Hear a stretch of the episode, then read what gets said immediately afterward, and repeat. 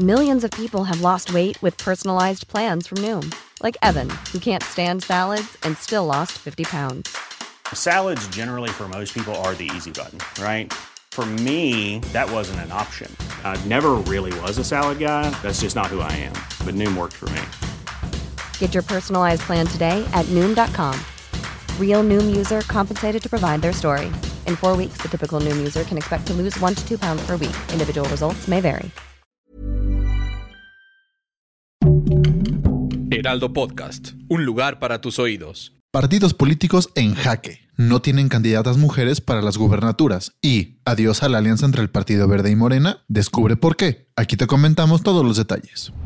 Esto es Primera Plana, Ruta 2024 de El Heraldo de México. Todos creían ser incluyentes con las mujeres hasta que llegó la paridad de género. Así es, después de que algunos partidos mostraron su banderita de apoyo y unos tuvieron el desatino de felicitarlas en el Día Internacional de la Mujer y deseaban que hubiera más espacios para ellas en la política, ahora resulta que no tienen compañeras para postular y otros no están a favor de esta imposición puesta por el INE. Por ejemplo, uno de los dirigentes del Frente Amplio, Marco Cortés, declaró que postulará a hombres para sus candidaturas de Yucatán, Puebla, Veracruz y la Ciudad de México, y no, no es porque no tengan mujeres a postular. Al menos en la Ciudad de México han levantado la mano figuras como Lía Limón o Sandra Cuevas. Hasta ahora, la única propuesta a candidata que ha sonado fuertemente del Frente Amplio por México es Livia Denis, quien buscará la gubernatura de Guanajuato por el PAN pues le tocará al PRI y PRD hacer su chamba y buscar a las candidatas que les faltan. En el caso de Movimiento Ciudadano, ya hasta apelaron al Tribunal Electoral del Poder Judicial de la Federación, porque según ellos, esta regla de paridad de género solo aplica para las candidaturas municipales y no gubernaturas. También dijeron que esto de la paridad no está bien fundamentado y piden que sea retirado del panorama político. Y en Morena todavía no tienen los resultados de su proceso interno, pero Mario Delgado ya declaró que posiblemente cuatro ganadores de sus encuestas serán hombres por eso, alguno le va a ceder la candidatura a una mujer. La medida no consiste en ceder lugares, pero bueno, de igual manera, extendieron el tiempo de los ejercicios para que haya claridad en la regla de paridad. Esta medida de paridad de género agarró en curva a los partidos políticos. No sabemos si esto les sirvió como un ejercicio de reflexión para darse cuenta que todavía no hay tantas mujeres en la política como se imaginaban, o sí y se hacen los que la Virgen les habla. Si quieres estar bien informado sobre las elecciones del próximo año, no te pierdas la cobertura Ruta 2024 a través de todas las plataformas del Heraldo de México. Escríbenos en los comentarios qué te parece este episodio.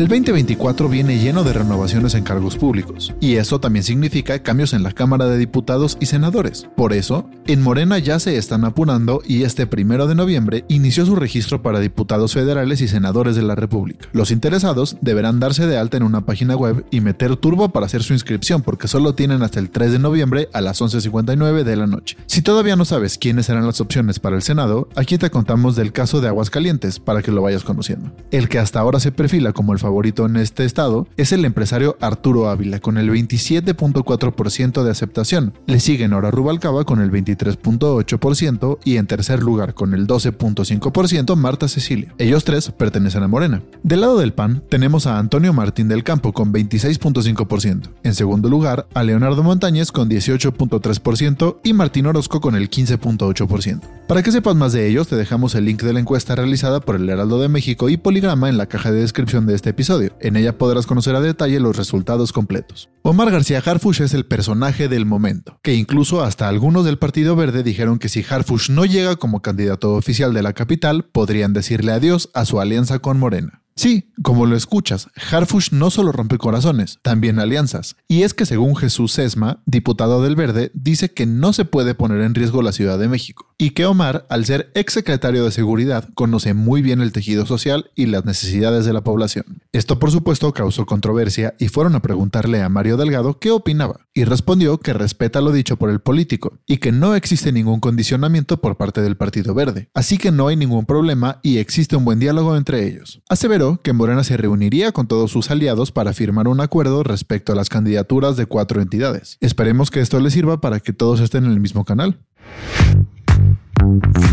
Esto fue Primera Plana, Ruta 2024, un podcast de El Heraldo Media Group. Sigue toda la cobertura de las elecciones de 2024 con un nuevo episodio de este podcast cada viernes. Síguenos en Instagram y TikTok como arroba El Heraldo Podcast y en Facebook, Twitter y YouTube como El Heraldo de México. Hasta la próxima semana.